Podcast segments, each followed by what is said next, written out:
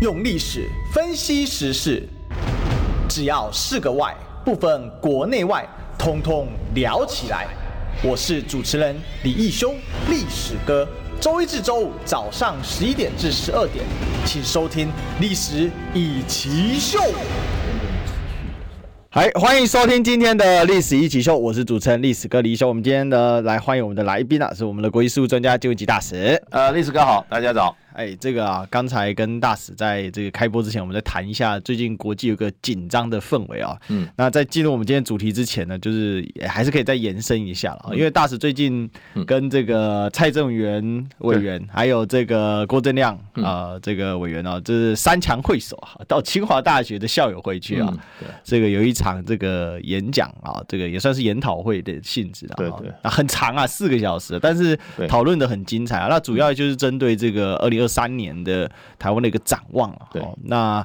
呃，其实我个人是觉得这样的讨论非常好。其实最近也有，上次还有像中崎前局长，嗯也办了类似的吧。哦对那对嗯那一场也很有意思。那么深蓝加深绿，大家后一起。对，但是现在等于是有识之士都在呼吁，就是两岸的情势现在其实是很危险的。嗯那美国对台湾哦、呃不见得是安好心的。那最嗯新的消息哦、呃美国可能无偿军援，虽然好像更新的消息出来说又没有了，呃，这个啊，到底是有还是没有？呃这贷个款贷款还有又变回贷款了。 还有利息啊，对，哦，就现在好像只剩下贷款，本来说有这个免费的一百亿的美金嘛，哈。那大大使是不是稍微跟我们分享一下这一场这个研讨会？嗯，大家这个 concern 的地方在哪里？我想，我想大家都比较比较比较在乎，就是说两岸的关系哈，嗯怎么样来起码降温对，化解，然后终局之终局的终局之路是什么？嗯哼哼，因为我们主要讨讨论是这个部分，因为大家都可能都会接受现在国际情势啊，两岸情势，呃，是往对立啊，甚至冲突的角度讲。对，那可能很多的朋友不是很注意的，都会觉得台海的问题还没有那么严重。台湾好像多数人是这么认为。多数是认为，很多就认定，哎，这个大陆不会打了，对不对？然后这个两岸有足够的智慧的，都是中国人，都是彼此互相了解，都不会走到偏锋了。呃，昨天还有一个，嗯还有人跟我讲，就说，哎呀，这个民进党里面一个一个智囊，他就说，不用担心啊，两岸啊都是，就说啊，他说、啊、中国人啊，我们中国人就是啊，我们这个文化里面没有圣战士， Jihadi，对，没有这种哈、就是说激烈的，然后哈、黑白分明的人。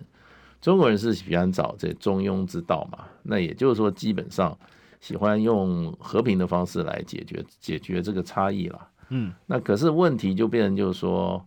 我们大致认为就是说，两岸的关系现在问题是谁在操控？嗯，哎这也是就是关键啊。也就是坐在大陆可能是习近平坐在驾驶台，嗯，那坐台湾这边坐在驾驶台的，现在越来越不像是蔡英文 了，越来越像是在拜登了。嗯哼哼，那拜登里面，拜登这个文化里面有有圣战士哦。哎，对，哎这不是台湾的文，台湾这个阵营里面没有圣战士，我可能可以接受。可是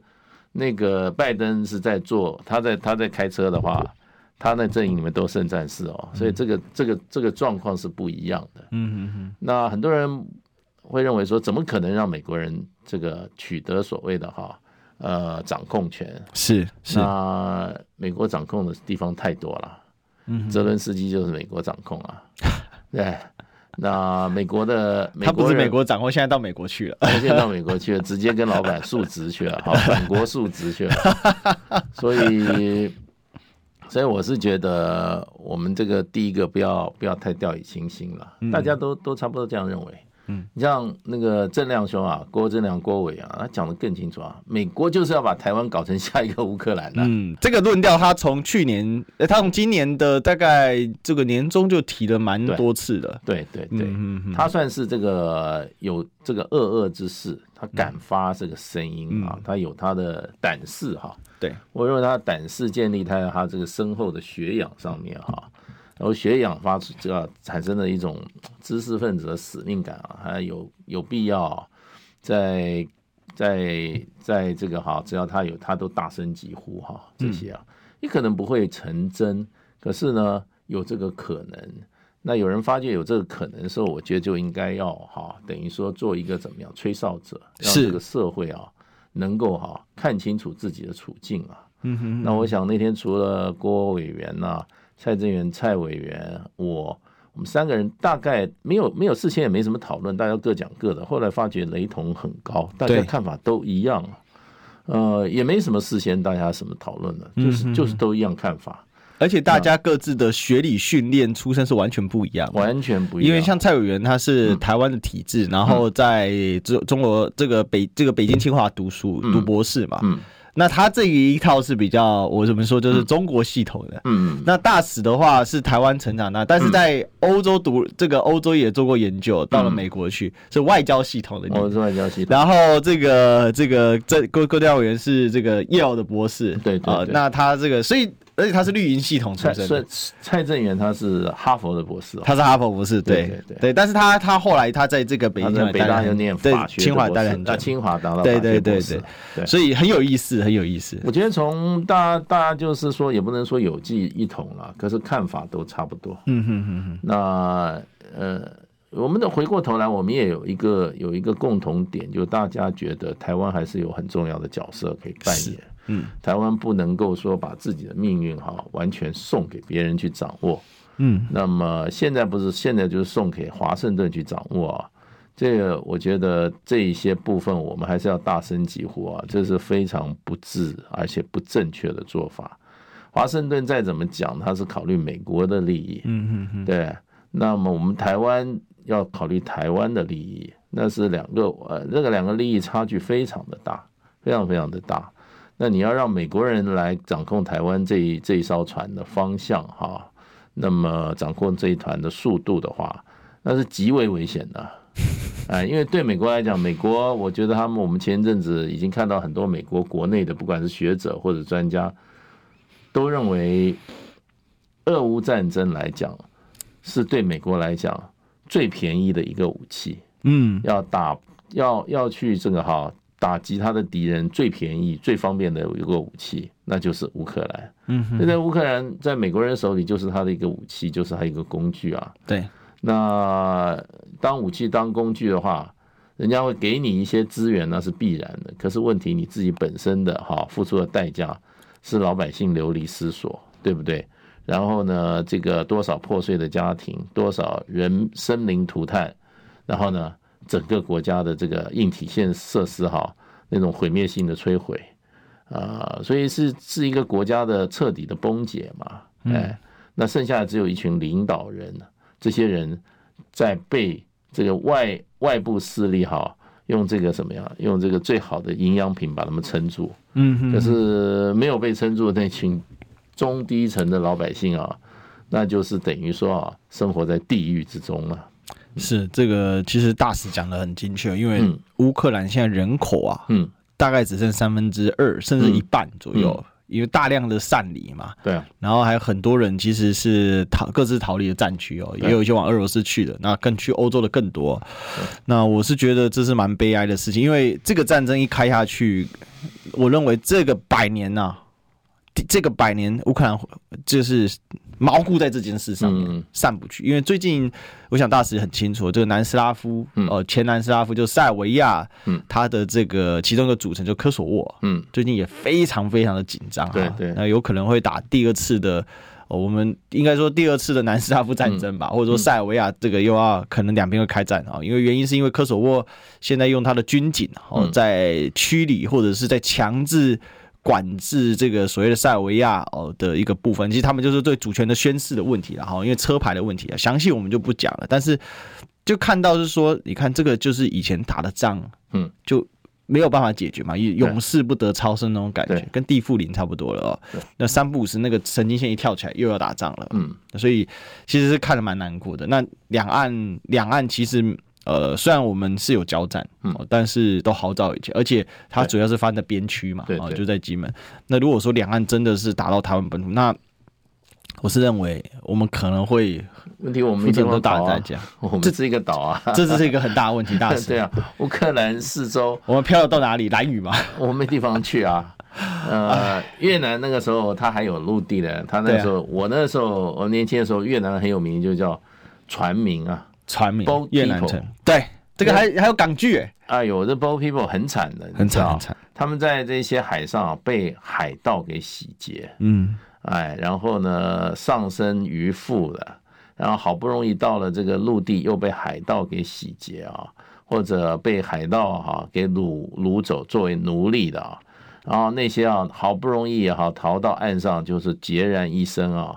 这这个哈、身无障物啊，然后能吃饱肚皮就好，然后多少在家庭哈、家人在海上哈、那么生离死别，那个这是人间炼狱啊，一场这个二十世纪那时候是七零年代的一场人间大悲剧啊。是那么那个时候人家说，怎么那个时代还会发生这种事啊？对啊，那就发生了。啊那越南还有怎么样？越南还跟隔壁还有邻邦呢，可以走路走到的地方了。那我们台湾怎么办啊？没地方去了，我们台湾去哪里啊？退此一步绝呃这个这对啊个绝无思索。有办法的人当然另当别论了，对不对？有有办法的，有管道的，对不对？有有有经济能力的，这大部分人当然都没有办法，都得面对这一场战争带来的浩劫了。是我，所以我觉得有个数据哦，不知道政府敢不敢调查一下，就这、嗯这两年两三年，到底有多少台湾的有产这个资产阶级把资产转移的？嗯，很快啊，很对啊快啊。那那查一下那个几个在台湾很活跃的银 行啊，对，比如说比如说新加坡有个银行啊，在台湾就很活跃啊。新展银 行对啊，我们就有一位，我们就有一位电子业大亨，就曾经把国籍都改了，啊 现在不晓得恢复了没有，他说他是恢复了，但是他有没有放弃呢？有是没有另外一放回弃事。那边也不知道，对不对？他说他会放弃，但是好像一直没看到证据这样子。放弃要对方会颁发给，会给他一个好放弃国籍证明书。嗯，为什么你知道？你做这个国家的国民，你有很多义务。对，你要放弃的时候，人家那个国家要把你的义务全部查清楚。是你有没有尽完？呃你税有没有缴啊？有没有欠税啊？你不该游泳的财产是不是还继继续拥有？没有处分掉啊？这是很复杂的一个程序。是，对所以这个他不知道，但是他确实干的看起来是有声有色，因为那个 foreign policy 啊，嗯外交政策啊、跑去访问他现在投资的黑熊学院。嗯，对啊，因为因为这符合美国的利益嘛。 那我这去他去访问他，我真傻眼了，嗯哇，认真，可是认真，而且是人家自己去访的、哦，还不对是啊什对啊么他们去投书其的。实这个对他的一个鼓励啦，就是我觉得外外部的势力事实上是希望看到内部台湾内部有这样的人物啦，做这种事啦。那虽然我们在我他在国内是我们在国内在台湾内部他是很有争议的，可是这个绝对对于外部的哈。是希望希望希望运用台湾当做一这个工具或者一个剑一个一个武器来使的国家那个还有地区人民啊，他们会觉得很振奋，这符合他们的利益。嗯哼哼哼，对，所以呃，我们是身在身在局中啊，那个外部看戏啦，准备或者外部准备看我们这边啊，呃，这边产生啊严重冲突啊，趁火打劫的啊，都很高兴。所以这个嗯就是昨天，呃，不是，就是周日的时候，这个大使等三位学者啊、嗯所提出来的这个很沉重的呼吁啊。对对对，哦，因为我们可以看到，哎、动作真的很多、哎，嗯，对那 foreign policy 都跑来了，我我想说，那这个不久，搞不好 economics，呃，经济学人呃封面，哎，今年封面搞不好就不是蔡总统，对不对？嗯，是，就就是我们这位这个电子业大佬曹老板，对。对啊吧？搞不好他就上去了。你知道，可能我觉得要这个要叫外交部的所谓的国际新闻司哈，嗯，要查一下驻就外国驻台记者人数有没有增加，嗯因，为这个是一个指标。哦，哎，这个新闻媒体它是很嗜血，它是很敏锐的。最重要的新闻画面是什么？它裸啊会体发加觉尸体。这个地方哈，未来一年、两年、三年会有很多的状况嗯嘛，有很多新闻啊，他就会派人来驻点。嗯，那这个就是一个指标。如果呢，会发觉这边是将来的一个哈所谓的一个哈新闻爆发点的话，那他驻台的记者就会增加。所以这个是一个指标，就两岸关系紧不紧张，两岸未来冲突的这个啊呃可能性有多高，我觉得这个是一个指标。其实在我观察嗯哦，就是说这个研讨会看下来，其实有一个点啊，就是美国人认为他掌握主动权，嗯，对嗯因为他觉得你北京的死穴就是你台湾独立嘛，你一定得打嘛。那我已经知道你的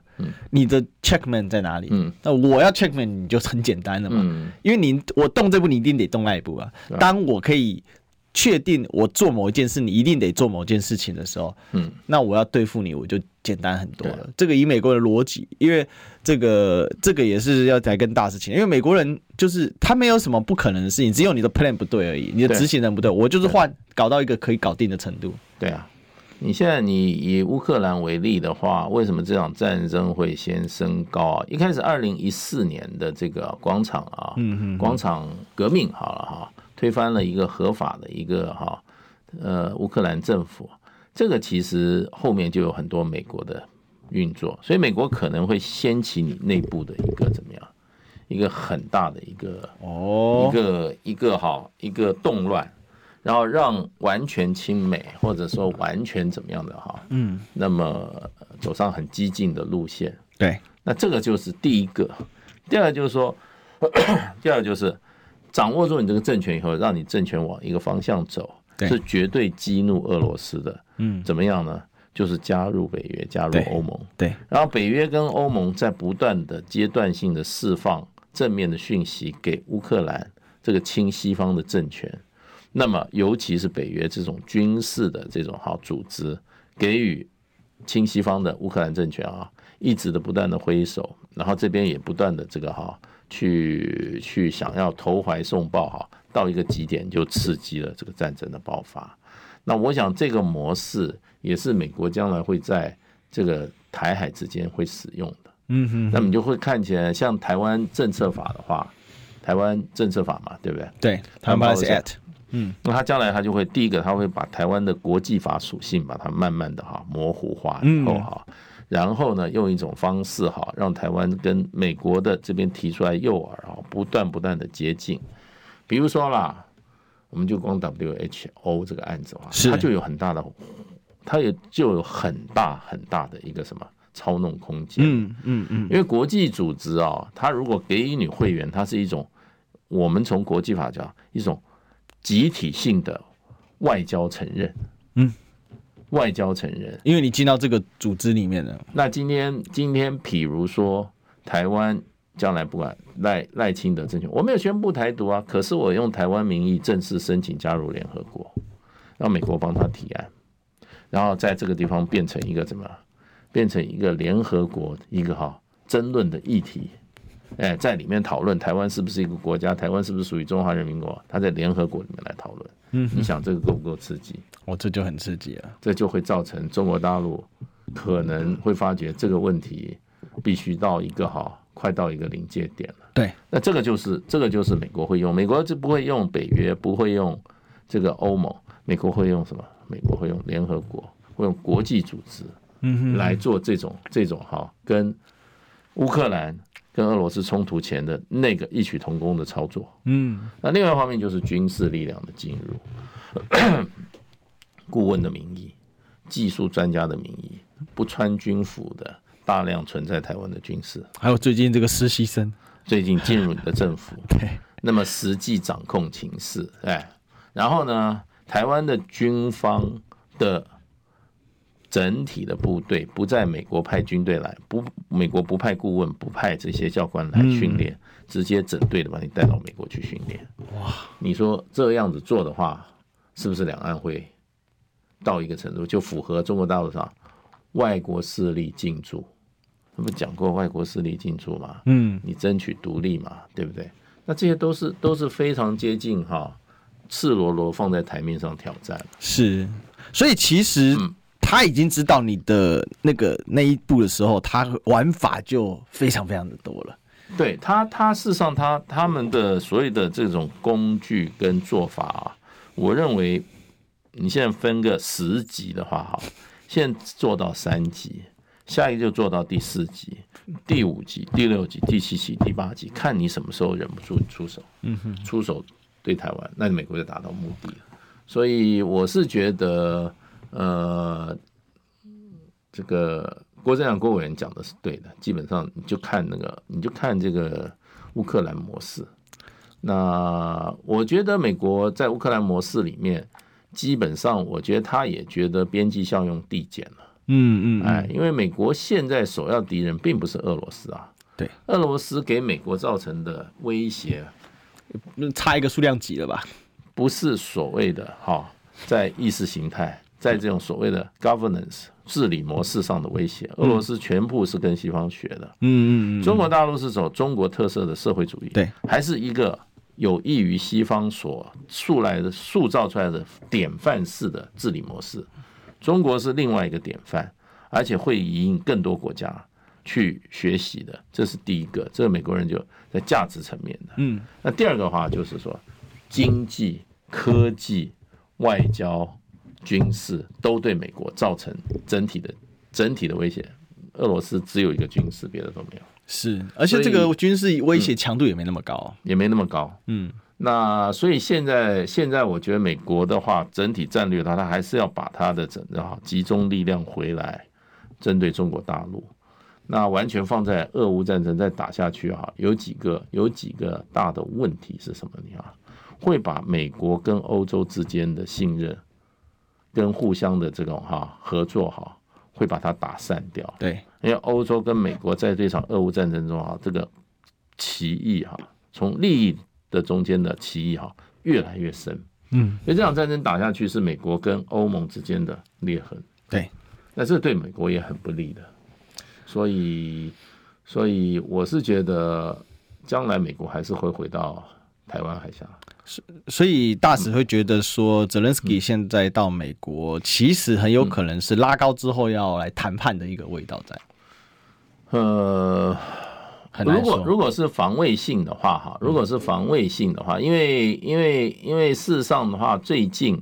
这个普丁啊，看起来有一点点对这个目前的局势哈、有一点不耐烦的感觉。嗯嗯嗯嗯，那他走了一趟白俄罗斯，对，最近梅德韦杰夫又到了北京，哈，这种高层的外交活动，一个他进行出面，一个他的这个最最头号副手哈，梅德韦杰夫出面去找中国，一个找这个，那历史上角度来看，这都是要要打的迹象，嗯，对等于说是做外交工作了。对，先外交工作，那这是一个，第二个就是说，呃。乌克兰最近对俄罗斯的攻击有两点啊，也让人觉得，我如果在俄罗斯的角度来看，有一点提升哈、这种啊对俄罗斯的军事行动的一种味道。一个就是乌克兰的无人机去炸了俄罗斯境内的这个机场嗯空军基地啊、这是第一个，这过去没有。第二个就是说，在这个这个哈尔，在这个在呃顿内茨克，那前上个礼拜吧，呃，乌军进行了四十六次炮击，嗯哼而且是直接对那个城市的各种设施的攻击，有车站、有学校、哈，有剧场、有购物中心，哈，都受到攻击，而且里面有这种冰雹、火箭弹，它不是精准的，它是震慑性的。对，那这种这种攻击啊，也是过去未有的。所以俄罗斯角度来看，是不是美国跟乌克兰之间哈、也有北约哈、想要提升攻击力度的样子啊？那所以，所以俄罗斯在这个顿涅茨克被攻击以后，顿涅茨克是城市哈被攻击也好，那么第二、第三天就做了最大一次反击。对，直接打这个基辅跟哈尔科夫这两个大城市，用这些所谓的导弹是摧毁了相当大多数的基础设施了、电力设备啊这些的。所以，所以这个是让我感觉到说，是不是俄罗斯想要呃提高它的它的军事行动的啊，嗯，打击力度的，嗯哼这可能不是征兵啊，我觉得这可能是武使用武器的改选择的武器选择的改变了，哦嗯哼对。所以这个核武的威胁就有产生 了。对，所以，所以，所以美国大概把泽伦斯基找去，大概谈这个事情。嗯哼哼哼，所以这个预防发生核全面核战也是有呃，预防再再再提升了，啊预防在提升再，提升。啊哦，但是给他更多的资源，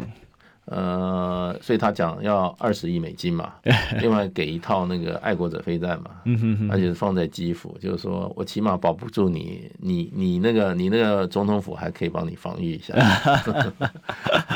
是，所以其实看起来整个的这个情势是不太好的。那如果对照在两岸的话，那个增温的可能性、啊，这个都是个剧本可参考的啊、那当然，呃，有一个东西啊，这个不能不出啊，叫做广告。我们进广告。你知道吗？不花一毛钱，听广告就能支持中广新闻。当然也别忘了订阅我们的 YouTube 频道，开启小铃铛，同时也要按赞分享。让中广新闻带给你不一样的新闻。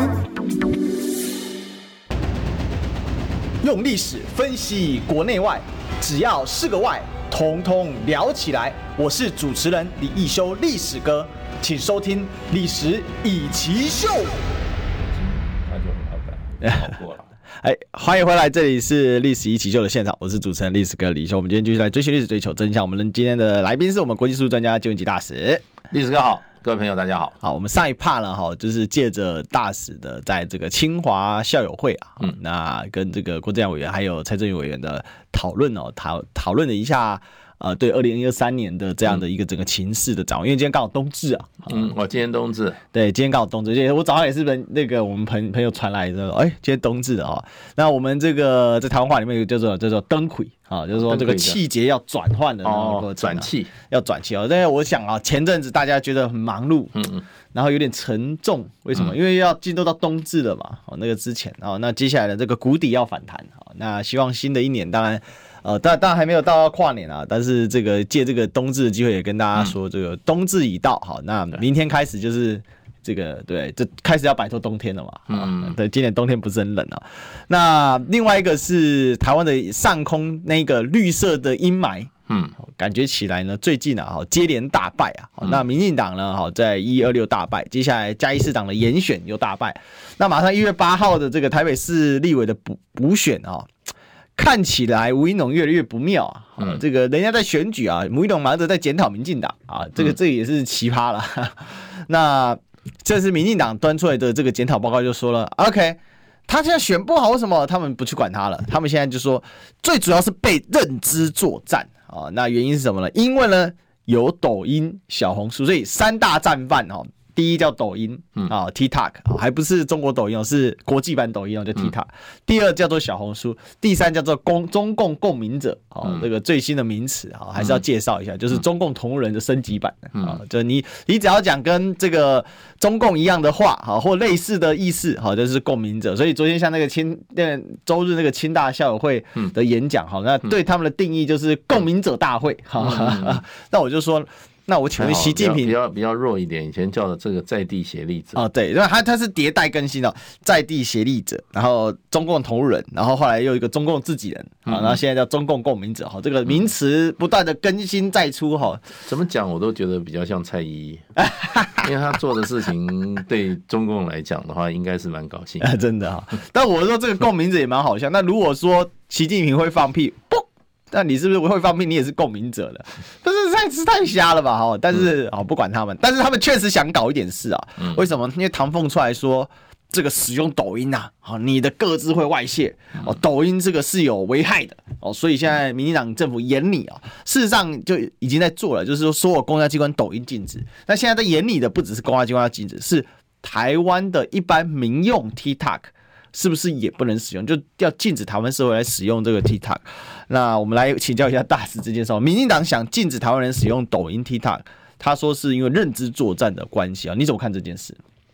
其实我觉得这个案子啊，真正的真正的有幕后有一个哦有一只黑手了。嗯，我认为是美国人要蔡英文这样做的。嗯嗯，哎，美国现在比如说呃，他禁这个禁什么禁这个禁华为了，对不对？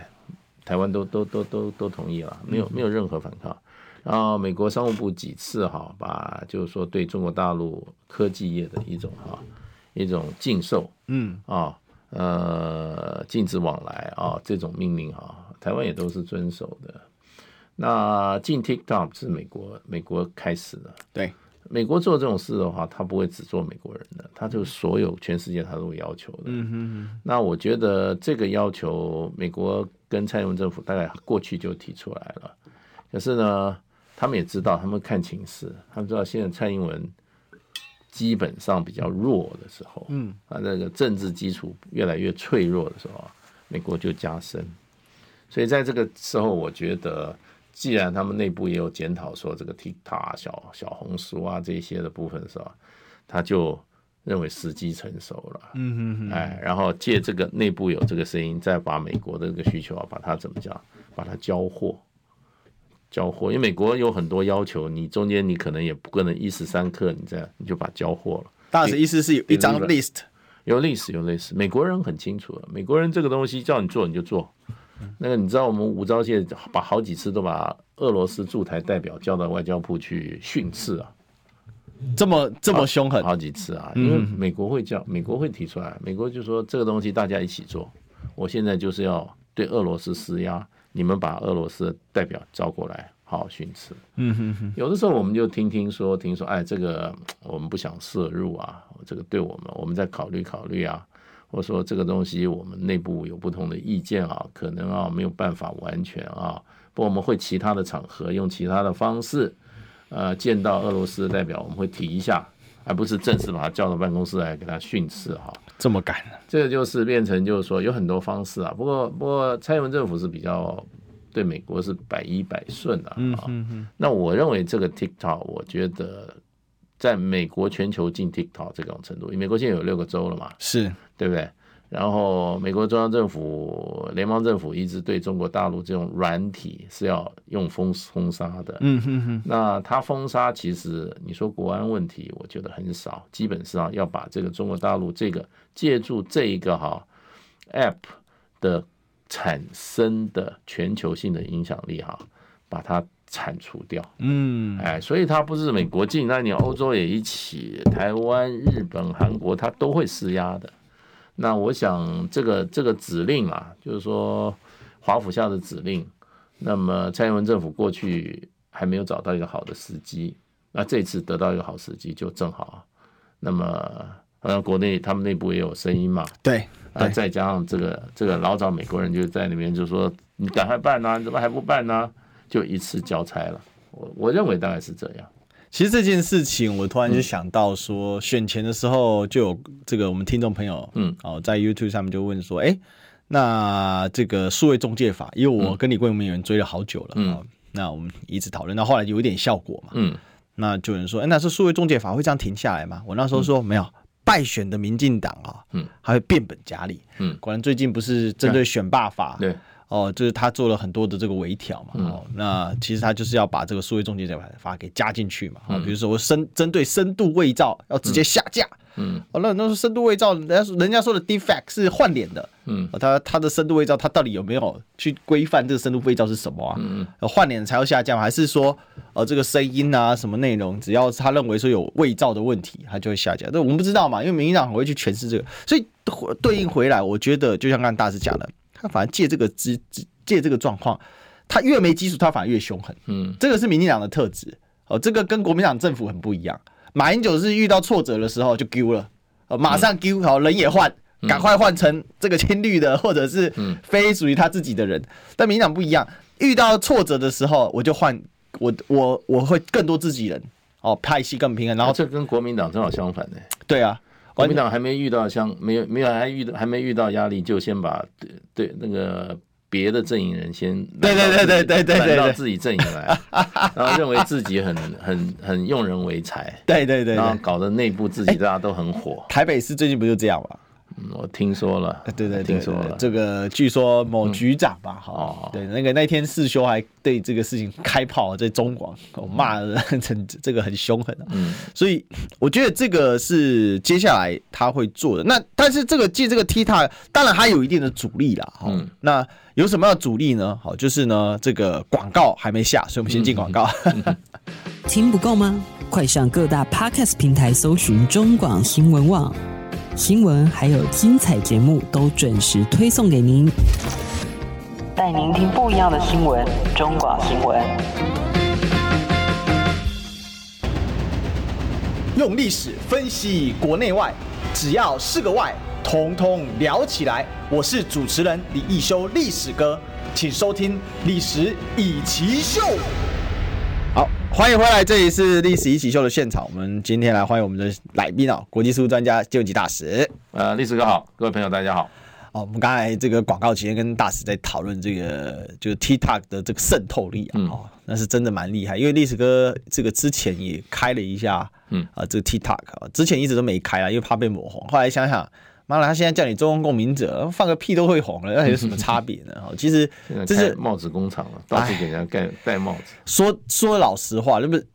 我觉得就蛮可笑的嘛。每天那边叫人家这个中共同仁，那你就为什么你不去骂你们民进党大佬郭正亮呢？你有种去骂嗯他，对不对？不是很可笑吗？那那尤一龙呢？对对对，他们也是带他了哈。那彭文正都是红的，我都快笑死了哈。就是干脆就这个，这民进党现在甚至很会啊。还有那个，还有我们那个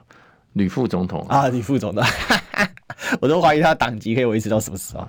对，但是大家应该民进党内还不太敢动他的这嗯个、这一块了。但是你看李副总统也去参加这类似的会议，其实他也会给出相应的结论嘛。嗯我有一次听李副总统跟张亚东老师就是讨论的东西，我发现听到最后就殊途同归啊。嗯，就代表说台湾的有识之士对台湾现在的未来的忧心，嗯，跟解决的方法，嗯，哦，这个我觉得是有趋同的这个状况，因为理性思考下，你得到的答案会接近嘛，嗯因为科学就是理性思考是一种科学方式，那得到答案当然会接近啊，嗯嗯，对 啊，这这个是很正常的一个，只是它有一些名词、一些架构可能稍微不一样，但是逻辑会很接近。嗯，但是民进党不是这样想，他是要进 TikTok。那刚才大使有说到一个是美国的一个 list，但是就现在的状况，就说刚才有提到一个关键是它这个全球影响力的扩散哦。嗯，那。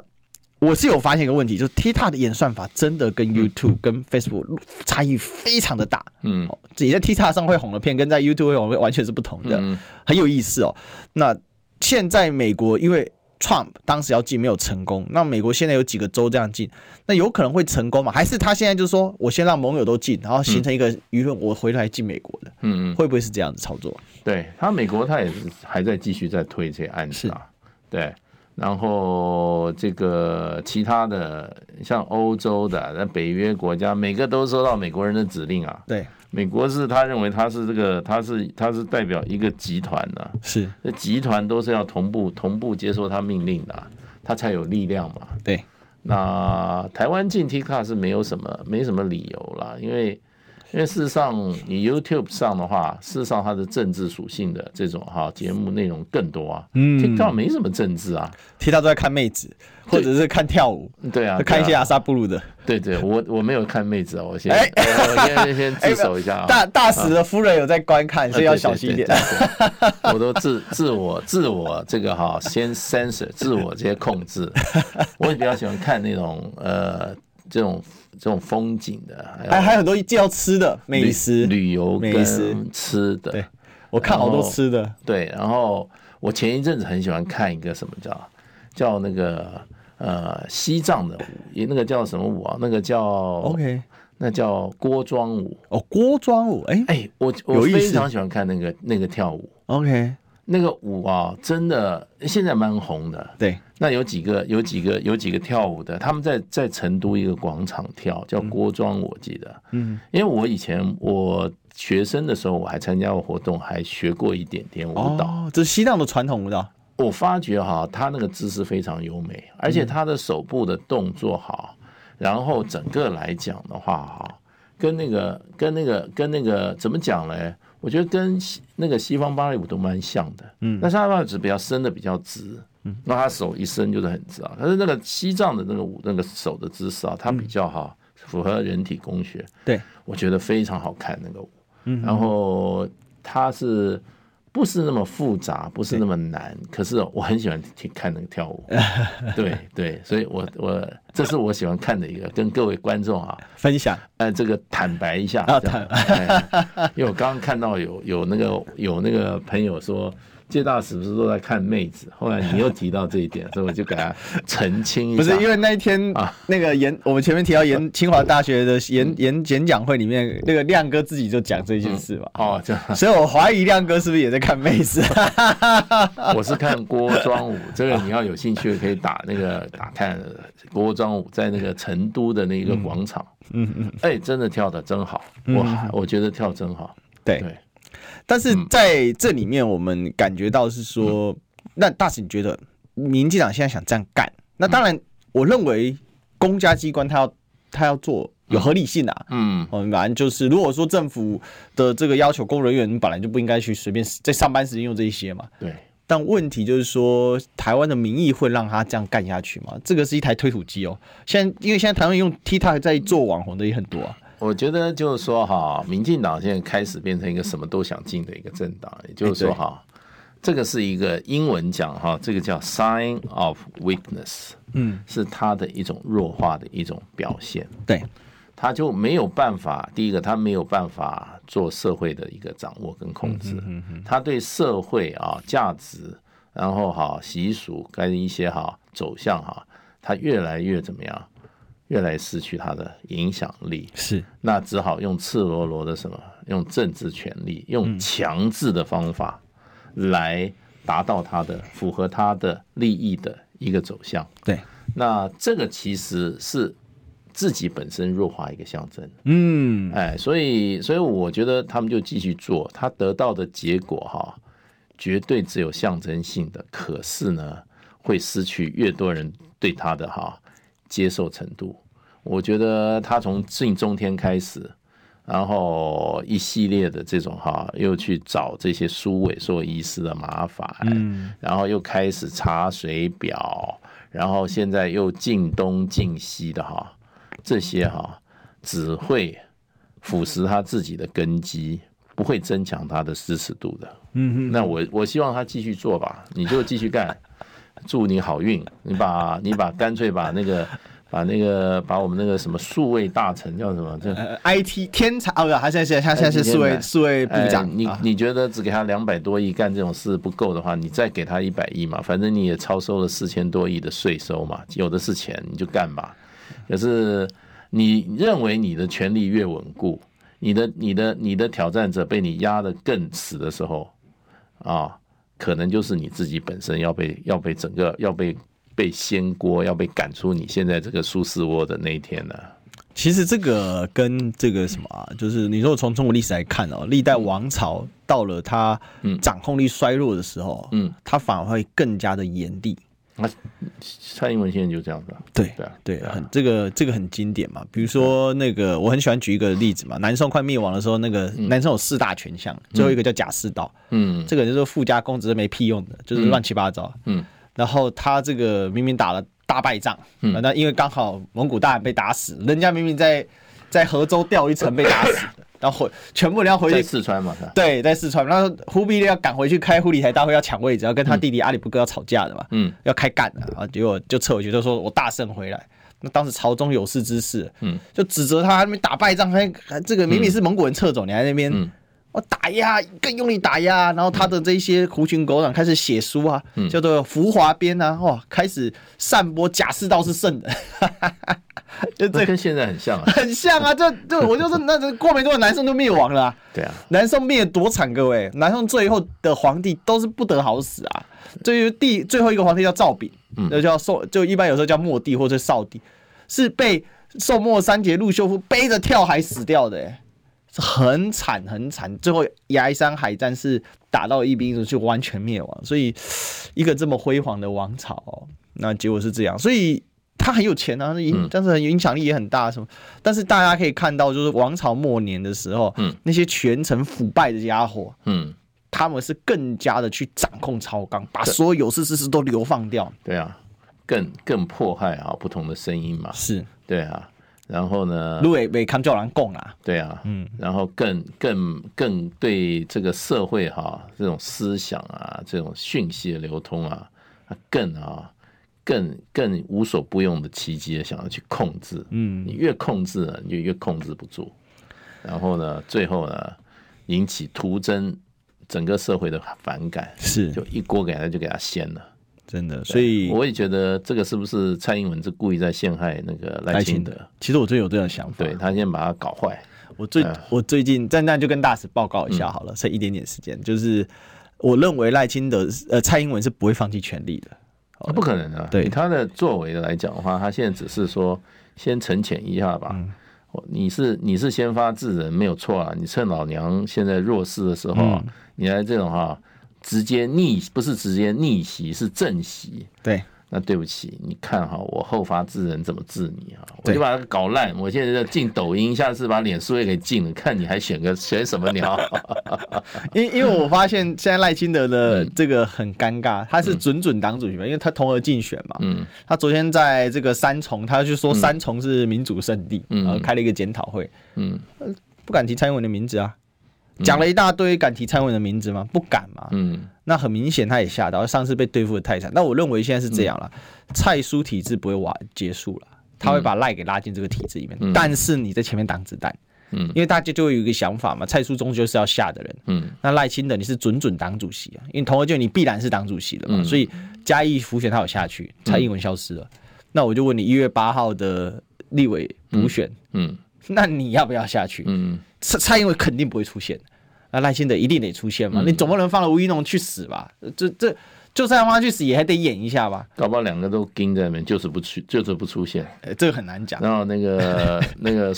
那个 陈世赖忠又清去德了就说：“你你先去，我才去。你总统哎、我副总统干嘛我去 但是你准党主席，？”对啊，两个两个在礼让当中啊。 但我认为这个伤害会慢慢回到赖清德身上。当赖清德是一个弱化的氏族的时候，嗯，老王还是就是就是，我们就讲那个天无二日嘛。我是认为蔡英文是这样，我我可以丢，嗯但是问题是压力就弹在你耐心的。那接下来大家对民进党的抱怨，嗯，我就认为不仅会抱在蔡英文身上，他只要消失，但问题是你赖清德要扛起来嘛，嗯，你接下来你对于民进党会有很多的指手画脚，很多，但是你又改变不了民进党的时候，那你就被抱怨了、嗯民怨却往赖清德身上去灌。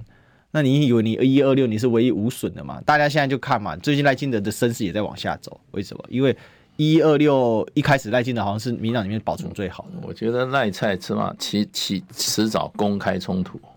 嗯因为蔡英文这个做法的话，到明年的话更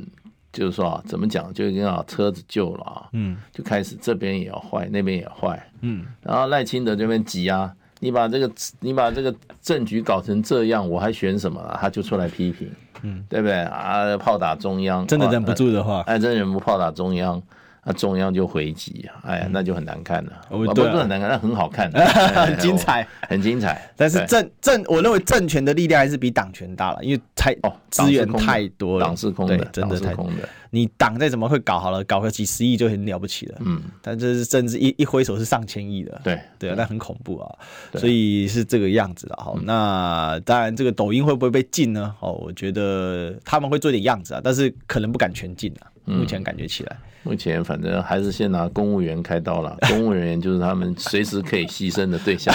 大使深有所感。好，今天聊到这里，我们今天谢谢大使，谢。谢谢谢栗子哥，好，那我们谢谢大家历史一起搜，就明天再相见了，拜拜拜拜。